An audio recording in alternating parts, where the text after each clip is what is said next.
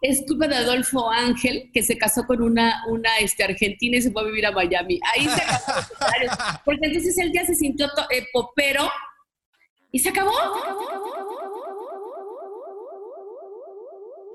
Ella es Tere Aguilera, directora de Arrobando Gruperos y corresponsal de Billboard en México y con ella vamos a estar platicando en esta cuarta emisión de la primera temporada del podcast ¿La música de antes es mejor? Yo soy Daniel Franco, también conocido como El Chorizo y así comenzamos.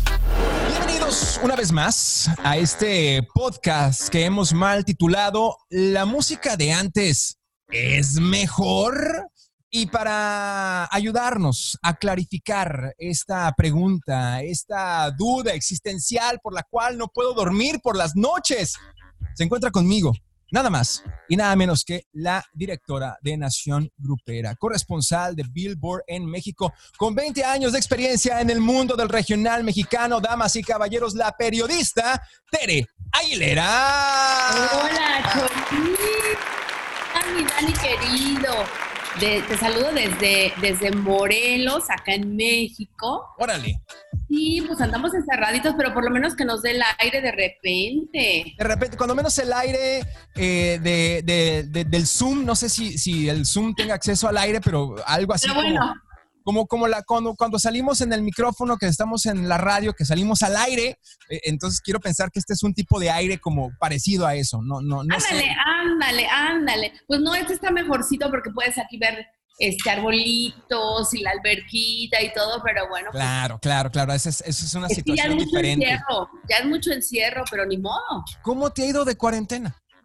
Pues mira, te voy a decir algo. Eh, en la plataforma digital, que, bueno, ahora se llama, sí comenzó siendo Nación Grupera, pero hoy en día es Arrobando Gruperos. Arrobando Gruperos. Esta cuestión de, de, que si tenía yo unos socios y este y los nombres, ya sabes, todas estas situaciones. De repente ahí se hace el merequetengue, pero... Entonces, bueno, ellos ya decidieron no seguir, no seguir el, el proyecto y yo me aventé. Wow. Yo me aventé, dije, pues yo no puedo dejar esto así nada más, fue algo que con lo que por lo que luché dos años, que tenía yo dos años, porque la gente no creía en las, en las cuestiones digitales, mi Dani.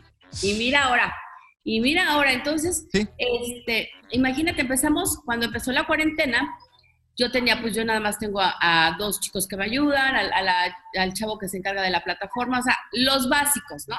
Dije, bueno, no importa. Con eso se arma. Con eso la armamos. Y ya, efectivamente, así la armamos. Y de repente, pues ya que empezó la cuarentena y no había entrevistas, no nada, se me ocurre hacer un, Instagram Live con, con, en ese día fue con Claudio Alcaraz, que fue alguna vez este, vocalista de La Adictiva. Sí. Y, este, y ya, toca que le dije, oye, Claudio, hacemos un Instagram Live. Me dijo, sí, órale, va. Y bueno, la gente empezó a hacer Instagram Lives, como te gusta unas dos semanas después. Entonces me adelanté súper. Eres la pionera, eres la pionera de esta cuestión digital, Tere. Tu, tu, tu visión a futuro es, es, lo que hace falta para la industria del regional mexicano y para, para otras industrias. Este. Porque yo dije, bueno, pues ya si, si lo vamos a hacer, pues vamos a hacerlo con, vamos a buscar. Y la verdad es que empecé, ya sabes, a mandarles WhatsApp a uno, a otro, y todos me decían que sí. Yo, la verdad, me salté a los RPs. Dije, pues voy a empezar con, porque ya sabes, sí, déjame ver y cuando estén de promoción, nadie estaba todavía de promoción, como que todo el mundo estaba así como de qué hacemos, qué va a pasar y tal. Y total que yo lo vi directo con los artistas, todos empezaron a decir que sí. Que sí, que sí, que sí, que sí. Entonces, pues ya los RPs se dieron cuenta y el mismo artista se dieron cuenta que tenían que hacer eso y este, esto te estoy hablando de finales de marzo. Entonces, pues todo el mundo se empezó a dar cuenta que había que hacerlo, había que hacerlo, y pues bueno, ahora, ahora ya lo hace todo el mundo, que eso está padrísimo. Sí, sí, sí, sí. Así que es lo que hay. Entonces, lo tomas o lo dejas, ¿no? A ver, dentro de, esta, y, qué curioso que me, que me des ese dato, porque de alguna manera yo había ya previsto esta pregunta. ¿Es, es mejor hacer entrevistas en, en vivo cara a cara o por Zoom? Te voy a decir algo, a mí me está gustando mucho hacerlas por Zoom. las de Instagram Live me gustan porque en ese momento tienes la retroalimentación de la gente claro. y este, están haciendo preguntas o están haciendo comentarios y eso está padre. Pero al final de cuentas, ese formato de, que sales la mitad de la cara de arriba, sale uno y, otro abajo, no me gusta tanto, aunque se presta como para hacer algo más coloquial. Pero al final de cuentas, yo creo que lo del Zoom es como más, no sé, como que es más a gusto. De, alguna manera, como que nos, nos, ah, el lenguaje que hace el Zoom de repente con, los cambios de, cámara, cuando alguien está hablando, cuando alguien está, eh, está, está contestando, como que es el lenguaje un poquito más televisivo al que estamos acostumbrados y como que es visualmente más agradable, creo más yo. Más agradable, definitivamente yo creo que es más agradable. Y entonces, bueno, empezamos a hacer eso y ahí empezaron a subir nuestros números orgánicamente de, Instagram. De, pero así, es ¿eh? una cosa que yo decía, wow, porque volvemos a lo mismo, no crees que yo tenía dinero para invertirle, ¿no? A la promoción, no, yo decía, híjole, pues ahora sí que... Se la piensa uno. No, y aparte ahorita, ahorita dices, o guardo para, lo, para comer y para sobrevivir y para pasar tres, quién sabe cuántos meses, o le meto, o le meto, o le invierto, ¿no? Entonces, bueno, total que empezó a crecer muchísimo en Instagram, mucho, mucho. Y de repente, pues ya cuando, cuando no era un solista, sino que era ya un grupo más grande, no sé, un tipo bronco, por ejemplo. Órale pues tuvimos que hacer Zoom. Dijimos, no, pues Zoom y este, o Facebook Live y ta, ta, ta. Y bueno, luego también ayudó, te voy a decir que también ayudaron, ayudaron los acontecimientos, porque por ejemplo, cuando, cuando Nodal dice que no le interesa hacer un dueto con, con Grupo Firme ni con Jos Favela, wow, conseguí mi entrevista con, con el cantante de, de Firme con Edwin Cass. No sabes, de verdad, no sabes que yo estoy impresionada. Yo, yo veía los números y decía, ¿qué? O Qué sea, chido. 25 mil personas viendo, wow, ¿no? Y entonces lo que yo hago es mi plataforma que es eh, arrobandogruperos.tv, que es un canal de televisión llevado a una plataforma, porque yo siempre lo digo, hagan de cuenta que están viendo la tele, pero pero, pero este, ahora modernamente. Mis programas duran, mi entrevista dura 10 minutos, a lo mucho 15 minutos si, si lo vale. Mi top 10, mi top 10 sí, sí este, dura un poquito más. Tenemos varias, varias secciones o, o programas, uno que se llama La Troca Loca, en fin. Entonces, Troca Loca. Eh, exactamente, entonces esa es la matriz. Y yo de ahí ya, o sea, no es un canal de YouTube. Yo ahí pongo todo, yo ahí pongo todo y al final de cuentas pues busco comercializar ahí como un canal de televisión. Tengo rotación de videos 24 horas en vivo y tengo una sección que se llama, que es radio. Entonces, si tú no quieres ver el video, le picas a radio y escuchas nada más la música, que al final de cuentas, eh, pues la verdad, Dani, pues es que es el negocio, uno busca el negocio, ¿no? Y, tienes que estar en todas las plataformas, no puedes realmente encasillarte en algo.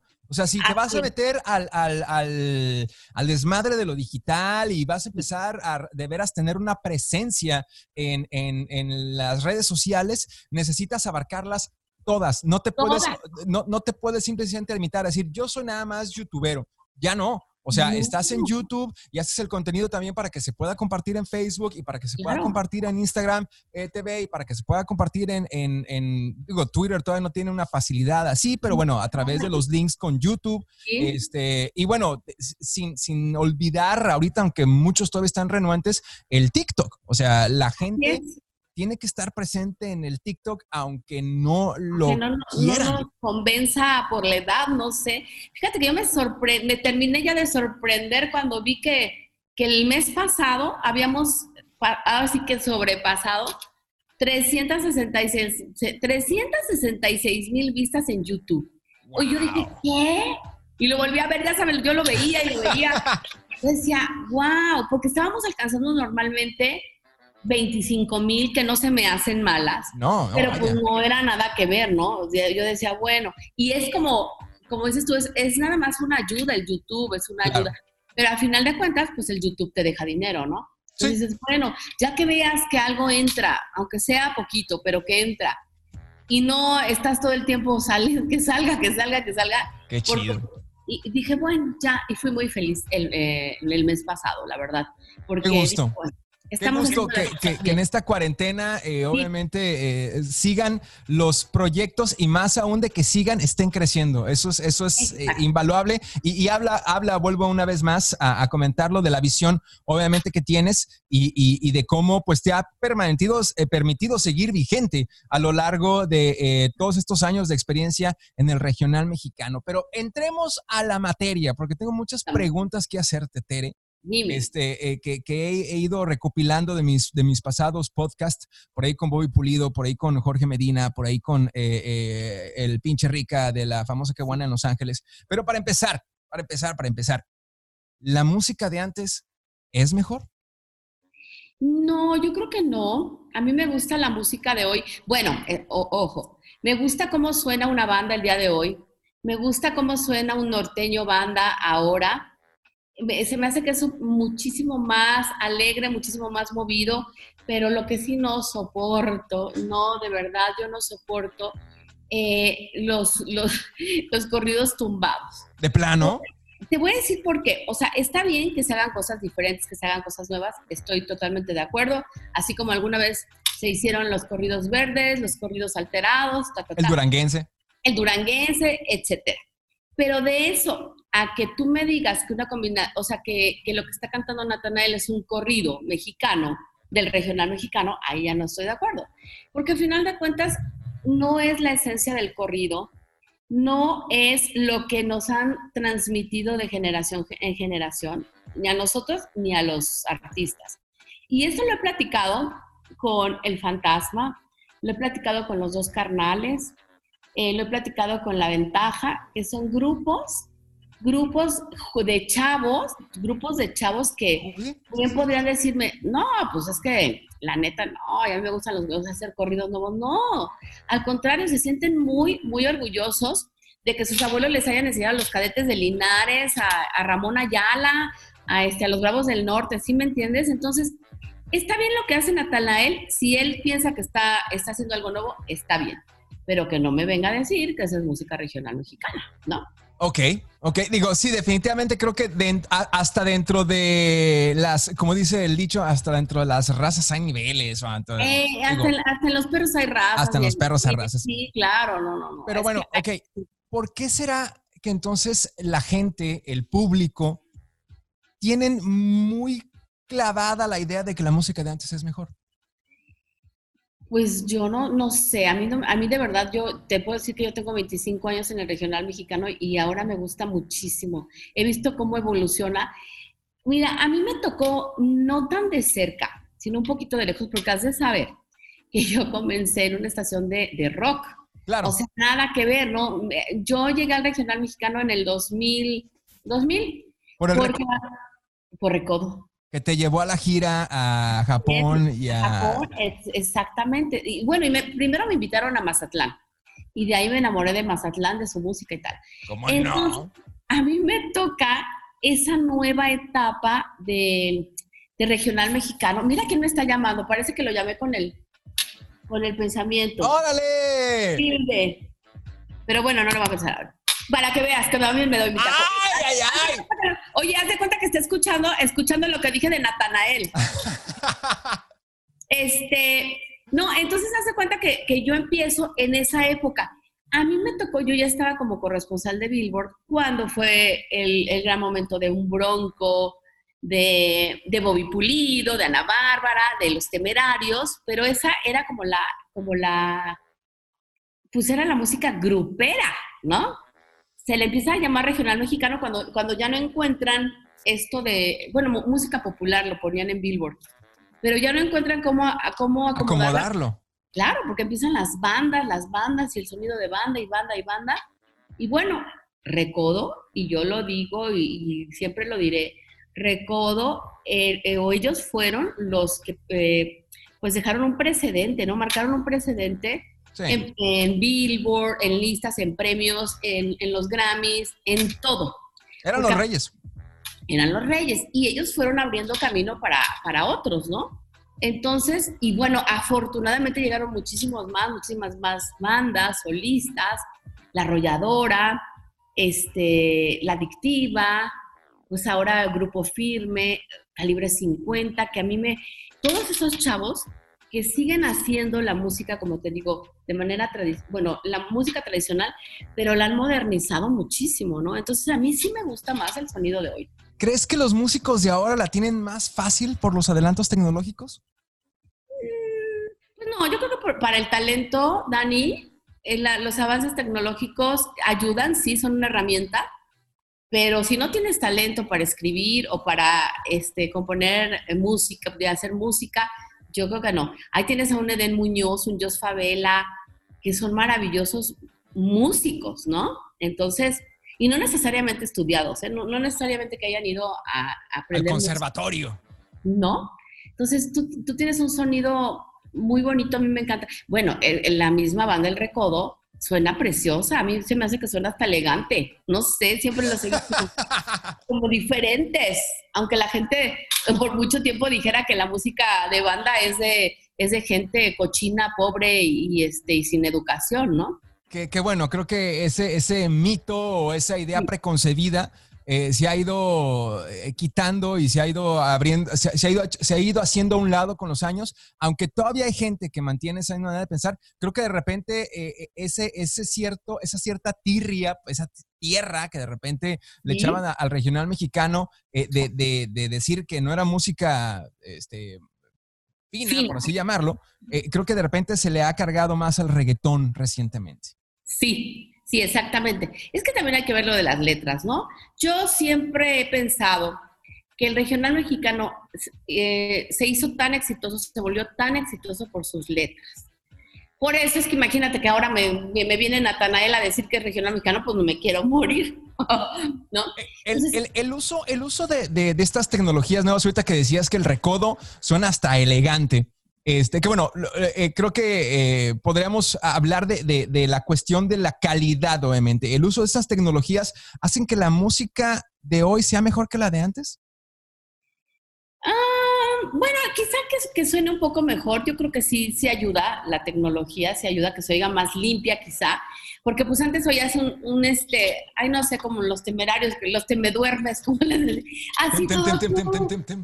Temerario y la música era así como el, el organito y cosas así, que a lo mejor eso no, no lo hace escucharse tan, ay, no sé, tan limpia o tan bonita. A lo mejor puede ser, pero pues no sé, a mí me pero, no sé. pero ellos también han evolucionado, digo, si, si obviamente escuchamos eh, lo, que, lo, que lo que hicieron o hacían a finales de, de los noventas o principios de los dos miles y escuchamos lo último que sacaron hace, bueno, ya hace como unos ocho años, ¿no? Creo que fue lo último. que ¿Sabes qué? Es, es, que ahí ya ves qué problema, qué problema porque pues se, se sintieron poperos. Todo fue, oye, todo fue que es culpa de Alejandro Fernández y de Pepe Aguilar que hicieron sus canciones es culpa de Adolfo Ángel, que se casó con una, una este, argentina y se fue a vivir a Miami. Ahí se casó porque entonces él ya se sintió eh, popero y se acabó.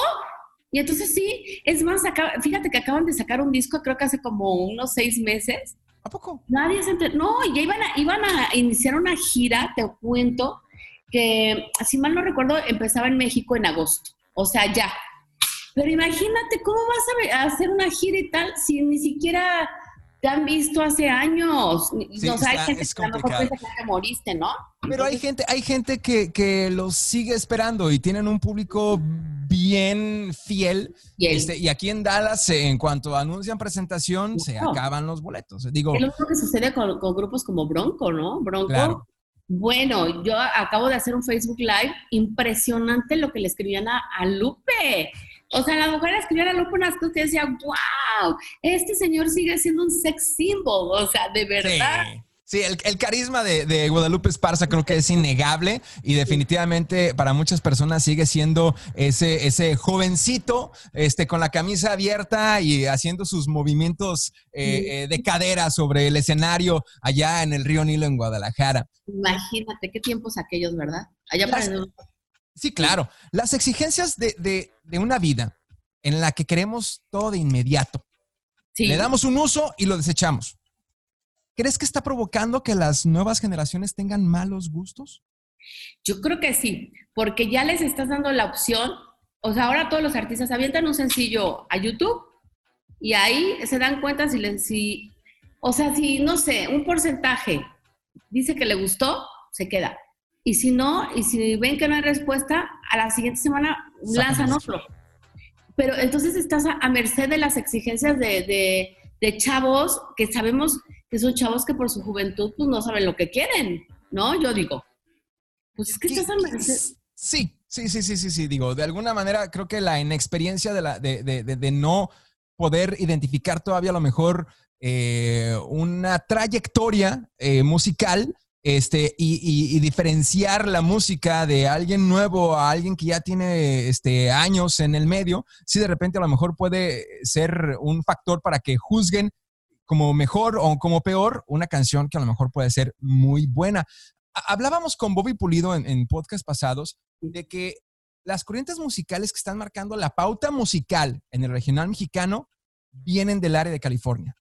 ¿Por qué crees que sucede esto? ¿Cuál es la diferencia entre otras áreas, como por ejemplo Texas? ¿Por qué hay tantos allá y tan pocos acá? Pues es que ese es el punto, ¿no? Mira, hey, can you call me, please? Ahora que hablamos de. Claro, claro. Sí, Jimmy, sí, sí, mi Jimmy. Bueno, vamos, vamos. Este, te amamos. Bueno, es que de verdad, pues tú sabes que la población mexicana o mexicoamericana, que es en este caso, ese es el caso, pues en California es muchísimo más, ¿no? Si, tú a eso le agregas que gente como Ángel del Villar, que ahora este, lleva Dell Records, este, un Ricardo Bobadilla, que hizo, empezó con esta onda de los premios de la calle. O sea, a buscar gente en las calles en el este de, Los Ángeles, a, a, buscar talentos. Entonces, ¿qué pasa? Yo, yo veo así a un Jimmy Humilde, a un Ángel del Villar y a un, a un Ricardo Bobadilla empiezan a buscar en las calles, en, entonces en, en California, bueno, en el este de Los Ángeles, eh, pues gente o talentos urbanos, urbanos. Pues es que a veces no es, o sea, en la calle no precisamente te, te, vas a encontrar talentos muy buenos, sí estoy de acuerdo. Y no es malo andar en la calle, pero de repente pues no es lo mismo que estar en tu casita y ser un niño bien educado, ¿no? Entonces pues son corrientes así como que corrientes eh, en contra de todo. Entonces yo siempre he dicho, híjole, la gente que se va a Estados Unidos es porque quiere mejorar. Y tú me lo puedes decir, la gente quiere que sus hijos vivan mejor, que tengan mejor educación. Y pues a veces se les sale de las manos o, son chavos que, quieren irse de la casa y hacer cosas, pues, cosas propias, su vida, su vida. Y se encuentran con esta gente que, que les, que los escucha, ¿no? Y entonces... se identifican con ellos. Eh, claro, y dicen, wow, o sea, alguien, alguien cree en mi talento, alguien quiere grabarme. Pues sí, pero los graban por una canción y, si funcionan bien y si no, va, ¿no? No pasa nada. No pasa nada, o sea, no hay un compromiso, ni hay un, ni hay un marketing, ni hay un, no hay una, una disquera como tal que yo soy muy amante de la, y defensora de las independientes, otra cosa. Claro. Pero no hay una estructura que te, que te haga ser un artista duradero, ¿no? Algo, algo, de lo que platicábamos y qué, qué, qué, chido que se está acomodando de esta manera porque creo que, creo que le da un perfecto seguimiento. Hablando de la industria como tal y, de que de repente eh, las disqueras o, estos productores están buscando nada más al artista para ver si les pega y si no lo desechan. Eh, hablaba, hablábamos también con, con Bobby al respecto de que los artistas del regional mexicano no destacan mucho por su solidaridad con otros artistas del género. Por ejemplo, los, urbanos o los reggaetoneros parecen estar muy unidos, este, apoyándose los unos a los otros, haciendo colaboraciones por aquí y por allá, cosa que no sucede con los nuestros. ¿A qué crees que se deba? Y mira, yo te puedo decir que los conozco, yo creo que al 95%, digo, a nivel de que yo sepa qué están haciendo y cómo trabajan y tal, porque ya no hay un pretexto de disqueras, ¿eh?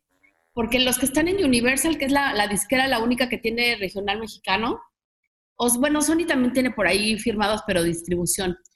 Entonces, tú dices, a ver, no es pretexto de que la disquera no me dejó hacer un, un, este, un featuring, no me dejó hacer un dueto, no, o sea, no.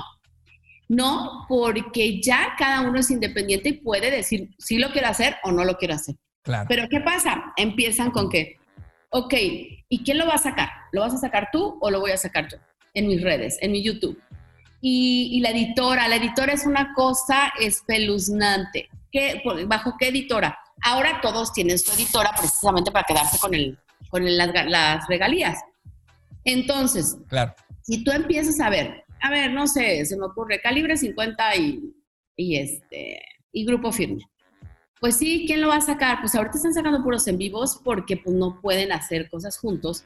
Y a lo mejor Eden Muñoz, el cantante, y a lo mejor Edwin Casa, el cantante, son compadres, hermanos y lo que tú quieras. Pero si los que los manejan no se ponen de acuerdo en quién se va a quedar con qué porcentaje de las ganancias, ahí... Olvídalo.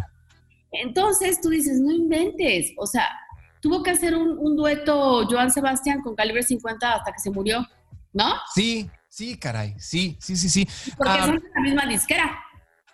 Hablando precisamente del ejemplo que pones con los muchachos de firme, creo que de momento son los únicos que se están atreviendo o, buscando esas colaboraciones. Digo, eh, a, lo mejor eh, estoy muy cerrado en mi visión, pero cuando menos son los que están destacando, pues. Destacando totalmente. Y, bueno, y ellos son todo un tema, ¿eh? Todo un tema porque ellos no han hecho radio. Radio me, refiero a promoción. Claro.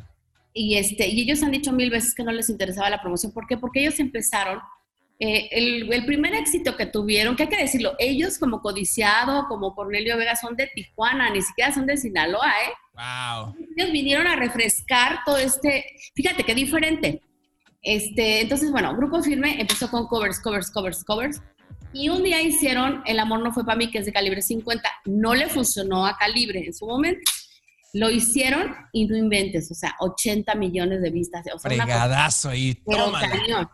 Entonces, este, ya pues de ahí sí se siguieron haciendo covers y covers y covers y covers. Y les funcionó. Obviamente, pues no necesitaban la radio. Pero ha sido tal la presión en redes de la gente. De, digo, tienen muchísimos fans, pero también tienen muchos detractores porque mucha gente empezó a decir, bueno, ¿y estos que toda la vida van a cantar covers o qué? Exactamente. Ahora están lanzando una canción inédita y déjame decirte que ya ahora tienen, eh, están empezando a armar su oficina, su RP, su promotor de radio, porque al final de cuentas no puedes hacer todo digital. No. En algún momento tienes que tener de todo, ¿no? A lo mejor la tele sí, al menos en México sí está muy, muy mal. Me refiero de capa caída. Pero las cuestiones digitales y la radio siguen siendo indispensables para que un artista reviente. Sí, sí, a final de cuentas, sí, digo, cuando menos acá en Estados Unidos, eh, la radio en muchas maneras continúa siendo relevante en gran parte por la comunidad hispana que sigue escuchando la radio. Digo, obviamente también hay muchos este, eh, güeros, hay muchos afroamericanos que escuchan radio como tal, más sin embargo, creo que eh, la mayoría de la gente hispana es obviamente eh, sigue escuchando la radio por ese, en, ese aspecto. Entonces sí, creo que eh, va a ser interesante ver de qué manera pueden ellos adaptarse a la forma de trabajar que también exige eh, tener la promoción en radio, estar presente, porque bueno, no, no, no es como cualquier cosa eh, tener que andar eh, trabajando un jueves a las 12 de la noche y levantarte a las 5 de la mañana para estar en el morning show de fulanito de tal, este, que obviamente te va a permitir tener este acceso esta, esta, y acceder al público, sobre todo de esa área, pues porque a, final de cuentas eso, es lo que está haciendo la radio, ser muy localista y eso les permite obviamente afianzarse con ese grupo en esa ciudad, pues. Así es, así es, o sea, todos tenemos que cambiar nuestra manera de, porque hace rato decías, ¿por qué no hay colaboraciones? Porque la verdad hay muchos intereses, ¿no? Entonces, claro. Y, y, cosa que no sucede en el urbano, ¿no? Es impresionante cómo puede aparecer cuatro personas y uno que está empezando, otro que tiene una carrera ya avanzada, otro que tiene años, no sé, un Carlos Vives, uno, no sé, ¿no? Entonces es, es impresionante que nosotros no lo podamos hacer y por eso, por esas cosas, no se puede avanzar como podríamos, porque vamos bien, pero podríamos ir mejor. Hablando del avance, este, eh, estábamos eh, el pinche Rica y yo hablando acerca de en la actualidad no tenemos un equivalente a Vicente Fernández o un Juan Gabriel. Y, hablábamos de que era porque tenemos acceso a una cantidad tan grande de artistas que es difícil que alguno destaque más que otros. ¿Consideras que esta, esta apreciación es cierta o, será que todavía no nace alguien tan talentoso? Fíjate que no, no tenemos, no tenemos, no hay artistas del tamaño de, ni de Vicente, ni de Juan Gabriel, ni de Joan, no hay. Ok, también hay que, hay que este, pensar que los tiempos han cambiado mucho, sí. Ahora hay, como dices tú, cualquier cantidad de artistas. Claro. Pero precisamente por eso, pues no puede uno, uno surgir, ¿no? Como debería de ser. Entonces, pues sí es, sí es preocupante, sin embargo, pues es también parte del momento que estamos viviendo de la música, ¿no? Eh, yo creo que definitivamente un artista del tamaño de Vicente Fernández, de de un Juan Gabriel, pues está bien difícil que haya porque hay muchísimos artistas. Y además diario resultan, resultan por todos lados con la... O sea, sale, debajo de las macetas. Sale debajo de las macetas y dices, a ver, espérame. No, es que ya tuvo, tuvo 5 mil views o 20 mil views. O sea, pues eh, también hay otra cosa, ¿eh? La gente que infla sus redes, que le mete dinero a sus redes. Eh, a la mera hora, pues resulta que pues eran puros bots, ¿no? Entonces, ahí es donde tú te das cuenta cuando un artista no está siendo legal, cuando no tiene fechas, ¿no? Claro, claro, claro. claro. Dices, no, bueno, ¿por qué no mete gente al, concierto, al show, al palenque, al, teatro del pueblo? Pues porque están inflados sus números.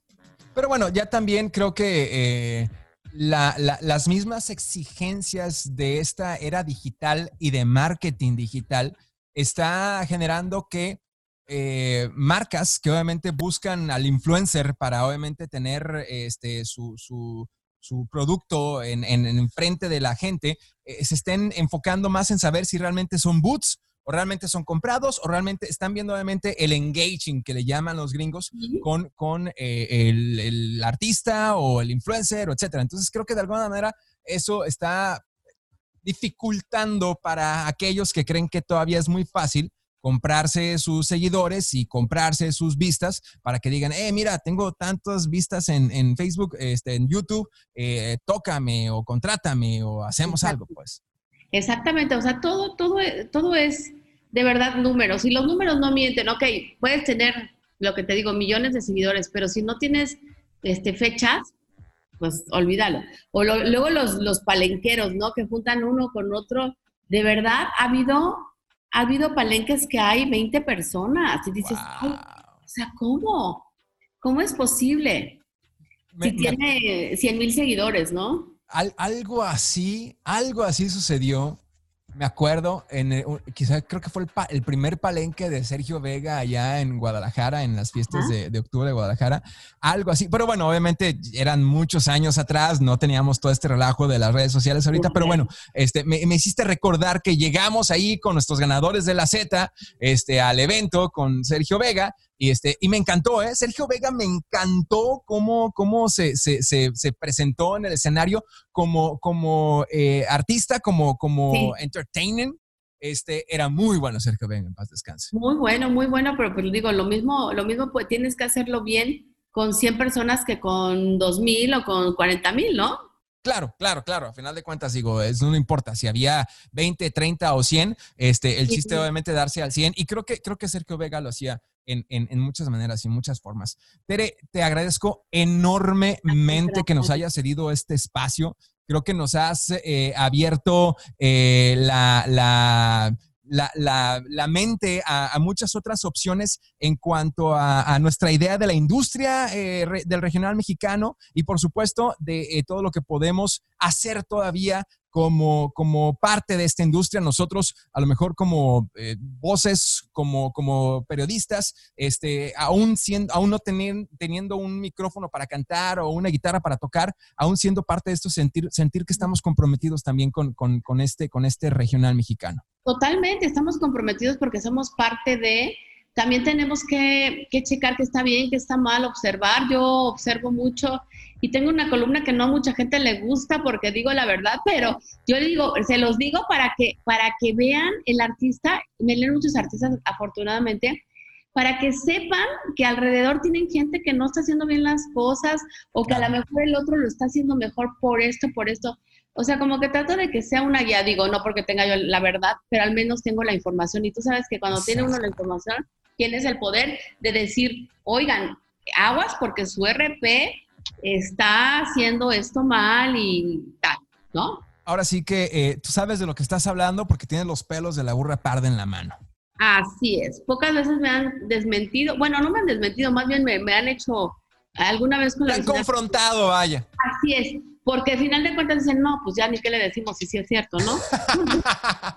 Se aguanta. Muchas gracias, a ti. por la oportunidad y por este, bueno, por el espacio, sobre todo. No, al contrario, de veras que eh, digo, es, es, es, yo siempre cuando empecé a imaginar este, este podcast, una de las primeras personas que, que vino a mi mente es, eh, y, y me acuerdo que le platicaba a mi esposa, voy a invitar a Tere Aguilera este, porque sé que, que precisamente con, con, con, su conocimiento y con su experiencia nos puede obviamente ayudar a, ir abriendo un poquito más esa idea de si es verdad o no que la música de antes es mejor. Y a final de cuentas también entender un poquito cómo estamos actualmente en la música, que creo que eso es importante porque todos, absolutamente todos, el, el ingeniero, el albañil, el cocinero, el chef, el que corta el cabello, el, el la ama de casa, todos escuchamos música, todos tenemos una música privilegiada y de repente entender un poquito más el por qué tal artista pasa con esto con tal artista o sucede esto con otro con el artista, nos permite entender un poquito más y, y, a, disfrutar mejor la música. Pues, así es, así es. Y bueno, pues mira, yo creo que mientras hables de música no hay tiempos, bueno, no sé. A mí me gusta mucho la de ahora, pero, pero bueno, pues es, es también válido que cada quien dé su opinión y, y yo creo que eso es lo bonito de esto, ¿no? El poder dar tu opinión y pensar y dar argumentos el por qué piensas de tal o cual manera, ¿no? Que, que, te sigan, que te sigan en redes sociales obviamente como eh, eh, en, obviamente... Eh, Puede ser por Tere Aguilera o en arrobando gruperos TV, en Twitter, Facebook, en Instagram, en YouTube y la plataforma que es arrobandogruperos.tv. Un besote hasta, hasta Dallas. Igualmente, Tere, un enorme beso. Muchísimas gracias y que tengas un excelente día. Muchas gracias. Gracias, igualmente. Bye bye. Bye.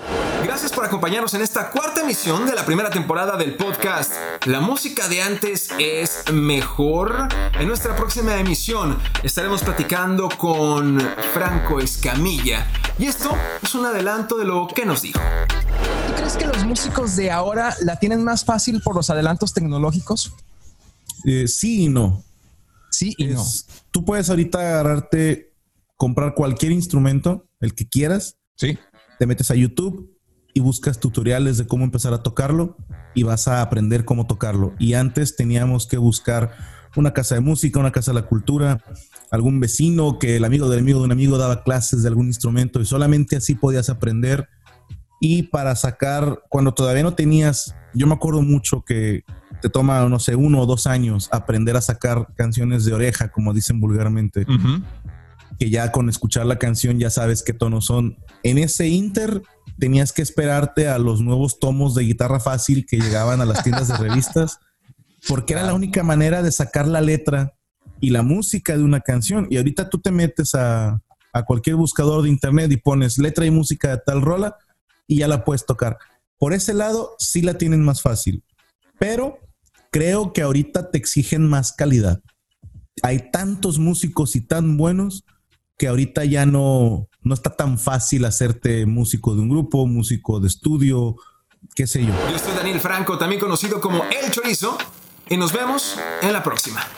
Ah, y no se olviden de darle like, suscribirse, campanita y todas esas cosas maravillosas que ustedes hacen.